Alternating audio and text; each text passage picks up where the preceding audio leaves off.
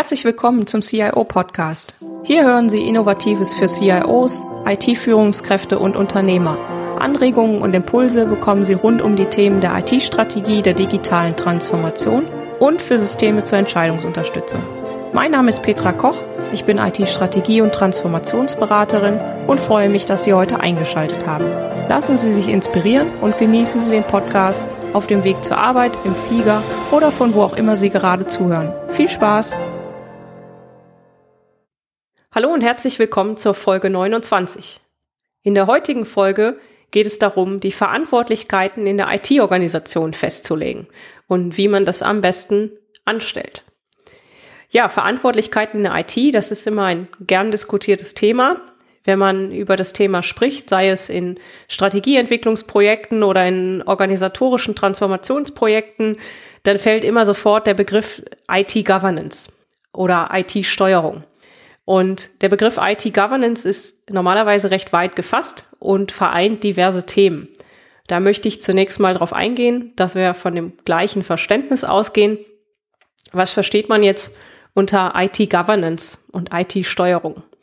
Also IT-Governance betrifft die Organisation, die Steuerung und die Kontrolle der IT eines Unternehmens. So viel erstmal dazu. Das obergeordnete Ziel ist es dabei, die IT so auszurichten mit Organisation und Prozessen, dass die Unternehmensziele und die Strategie optimal unterstützt werden.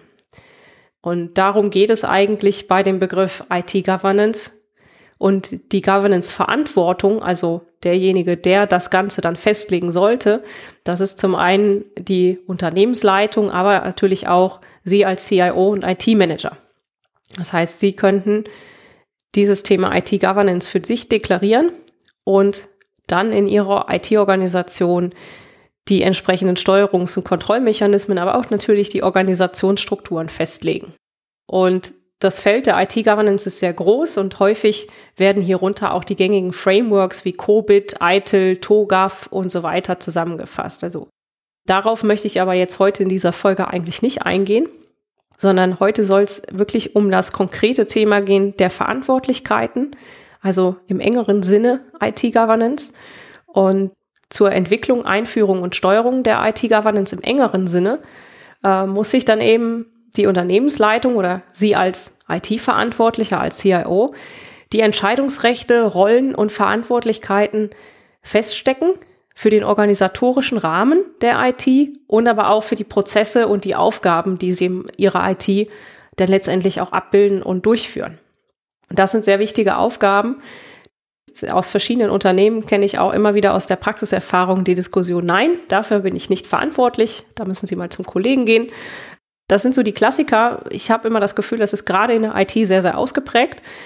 Und darüber möchte ich dann heute sprechen.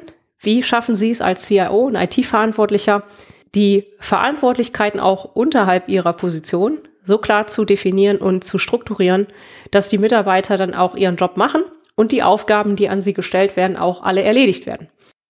Das e-, erste Thema ist natürlich ganz klar die Organisationsstrukturen. Das heißt, sie schaffen Festlegen von Verantwortlichkeiten erstmal natürlich durch organisatorische Strukturen, also die klassische Aufbauorganisation in Form von Organigrammen.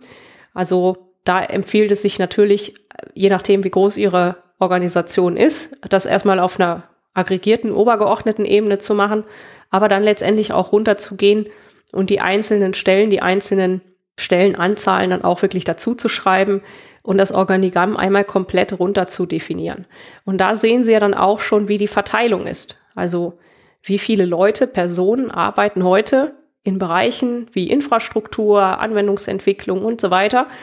Und wie viele Leute arbeiten vielleicht heute im Bereich der IT-Strategie oder Innovation, ähm, Architekturmanagement und so weiter. Und Sie können sich überlegen an der Stelle auch, ist es für die Zukunft genau richtig ausgerichtet? Oder haben wir sehr, sehr viele Menschen vielleicht heute noch in Themenbereichen, wo wir eigentlich zukünftig uns anders ausstellen wollen? Das heißt, an der Stelle helfen die Organigramme, das Ganze mal zu quantifizieren und dann auch zu schauen, ist es denn wirklich so, wie wir strukturell aufgestellt sein wollen? Dann empfiehlt es sich als zweiten Punkt dann natürlich auch, wenn Sie über Organisationsstrukturen reden, Stellenbeschreibungen zu erstellen. Also zumindest mal ganz grob zu skizzieren, falls das noch nicht geschehen ist, was die einzelnen Rollen, diese einzelnen Positionen, das muss nicht auf Mitarbeiterebene ganz unten sein, wenn Sie eine große Organisation sind, aber meistens ist es da dann gemacht, weil das direkt an den Verträgen der Mitarbeiter hängt.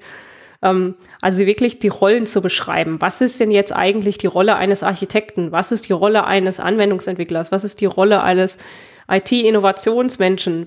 Was haben die für Stellen? Was steckt da eigentlich dahinter? Wenn Sie diese beiden Punkte haben, also die organisatorischen Rahmenparameter klar sind, dann geht es aus meiner Sicht an den nächsten Punkt, dass man mal schaut, wie sieht denn eigentlich die Verantwortlichkeiten in den IT-Prozessen aus?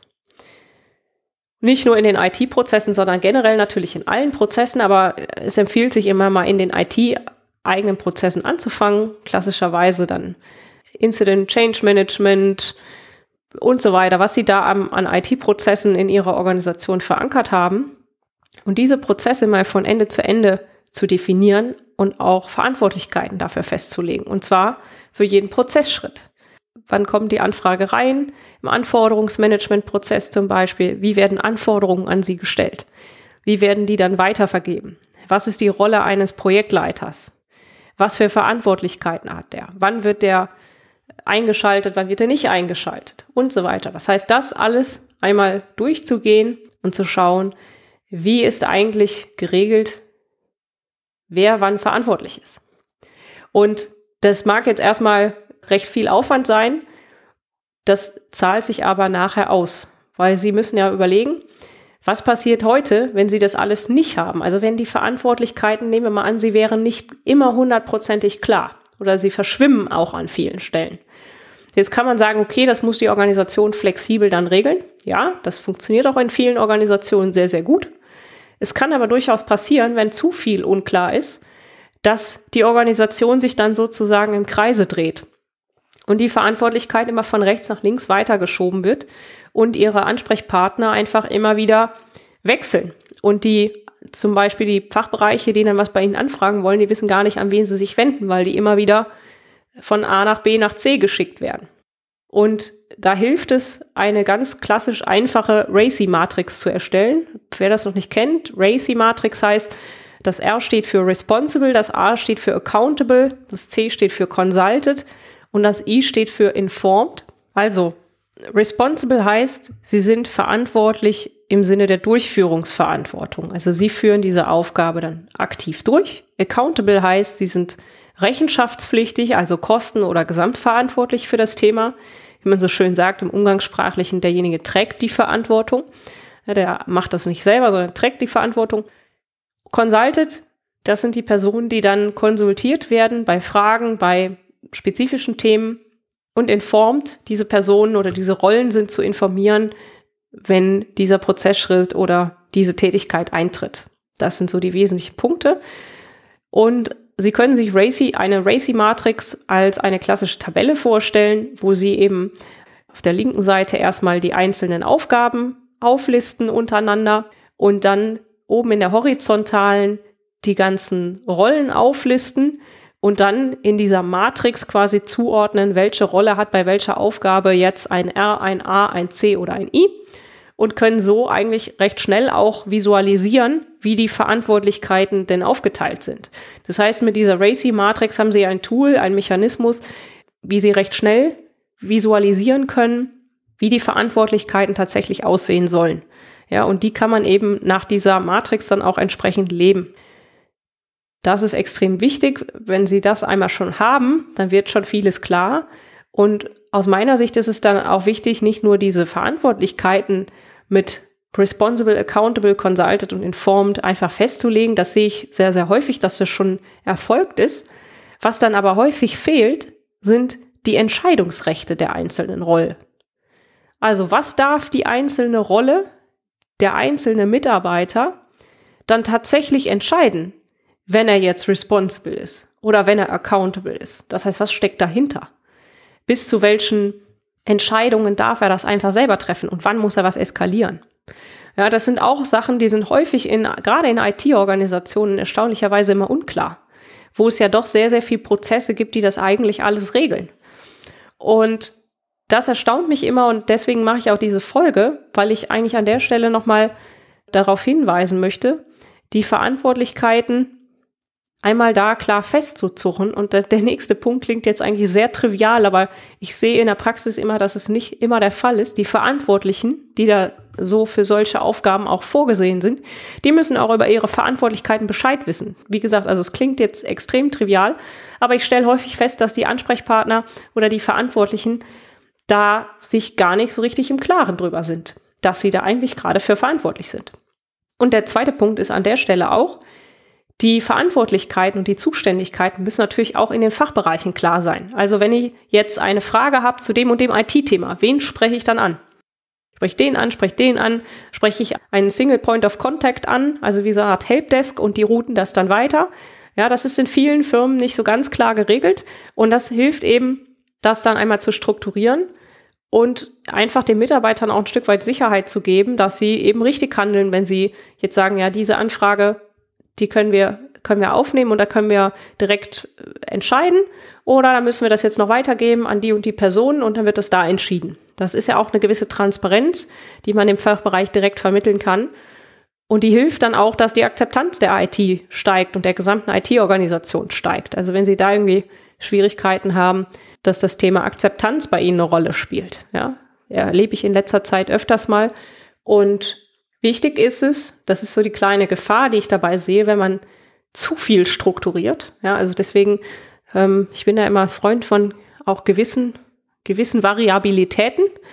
Deswegen hier der kleine Warnhinweis, ja, die Gefahr, wenn Sie zu viel strukturieren, dass die Mitarbeiter sich dann auf ihre Verantwortlichkeiten zurückziehen und sagen, ja, genau dafür bin ich verantwortlich.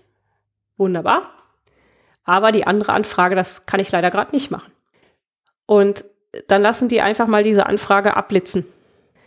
Und das ist ja auch nicht das, was sie wollen. Also schaffen Sie hier das Verständnis dafür, dass die Anfragen von jedem Kunden, von jedem, der anfragt, von jedem Fachbereichsmitarbeiter freundlich entgegengenommen werden und dann zu den entsprechend zuständigen Mitarbeitern auch weitergeleitet werden. Ja, das ist so ein bisschen oft leider in der Zusammenarbeit schon mal schwierig und das klingt auch wieder super trivial, aber ich sehe das halt häufig anders dass es eben, dass dann die Leute sich so zurückziehen und sagen, nee, das ist nicht mein Verantwortungsbereich, tut mir leid, kann ich leider nicht helfen. Ähm, dass man sich da so zurückzieht. Ne? Das ist natürlich schwierig, jetzt da so den, das richtige Maß zu finden. Ich denke, auf der einen Seite ist es super hilfreich, dass sie gewisse Strukturen haben, also dass es eben Verantwortlichkeiten gibt. Das ist grundsätzlich wichtig, gerade wenn die Organisation größer wird, geht es gar nicht anders. Und dass diese Strukturen zum einen durch Organigramme, aber zum anderen auch durch klare Prozessverantwortung und durch klare Entscheidungsrechte auch festgezurrt werden. Und dass diese dann auch, wie schon gesagt, allen bekannt gemacht werden. Also zum einen die, die es betrifft, die dann wirklich auch dafür verantwortlich sind, dass sie sich entsprechend kümmern. Und zum anderen aber natürlich auch die, die mit möglichen Anfragen an sie herankommen und auf sie zukommen, dass die eben auch Bescheid wissen, wer denn jetzt für die einzelne Frage dann letztendlich zuständig ist. Und aus meiner Erfahrung lösen sich dann viele Schwierigkeiten schon ganz von alleine. Viele Themen sind eben genau da auf diese Unsicherheiten bei den Mitarbeitern zurückzuführen, dass die nicht so recht wissen, ja, was soll ich denn jetzt machen? Darf ich das machen? Kann ich das machen? Und je nachdem, was sie natürlich auch noch für eine Unternehmenskultur haben, das kommt ja auch noch dazu, haben die Mitarbeiter in der Vergangenheit schlechte Erfahrungen damit gemacht, wenn sie was entschieden haben und sie durften das nicht. Ja, dann sind die natürlich entsprechend vorsichtig und machen das nicht. Dann lehnen die sich schnell zurück und sagen, nee, nee, nee, also ich habe da schon zweimal entschieden und das gab richtig Ärger, das mache ich nicht mehr. Ne? Also das sind immer so Gratwanderungen und da empfiehlt es sich aus meiner Sicht einfach, schaffen Sie die nötige Sicherheit für die Mitarbeiter, dass sie handeln können. Geben Sie ihnen Handlungsleitplanken, geben Sie ihnen Rahmenparameter vor und sagen, in den Leitplanken darfst du arbeiten, darfst du entscheiden. Und dann schaffen Sie auch eine Geschwindigkeit in Ihre Organisation wieder reinzubekommen, weil die Sachen nicht immer im Kreis geroutet werden, sondern wirklich direkt entschieden werden und auch abgearbeitet werden. Das ist was, was ich sehe in der Praxis, was, was gut funktioniert und wo sie dann eben viele kleine Themen, die sich sonst im Kreise drehen, direkt am Shop verpacken und eben auch abstellen können. Das ist so mein Hinweis zum Thema Verantwortlichkeiten in der IT, in der IT-Organisation. Ich stelle immer wieder fest, dass das echt ein Thema ist, vor allen Dingen, wenn es um Transformationen geht, Transformation und Wandel in der IT-Organisation. Und das wollte ich Ihnen einfach heute mitgeben. Ich freue mich auf Ihr Feedback, auf Ihre Erfahrungen zu dem Thema Verantwortlichkeiten. Vielleicht haben Sie ja auch schon das eine oder andere versucht. Lassen Sie mich einfach wissen, was Sie darüber denken. Alle Shownotes mit Details zu dieser Podcast-Folge und dem Transkript finden Sie wie immer unter www.cio-podcast.de slash CIO 029. Auf Wiederhören! Herzlichen Dank fürs Zuhören. Sie hörten den CIO-Podcast mit Petra Koch. Wenn Ihnen der Podcast gefallen hat, freue ich mich über eine Bewertung bei iTunes. Sie helfen damit, den Podcast bekannter zu machen. Alle Shownotes zum Podcast finden Sie unter www.cio-podcast.de. Dankeschön und auf Wiederhören.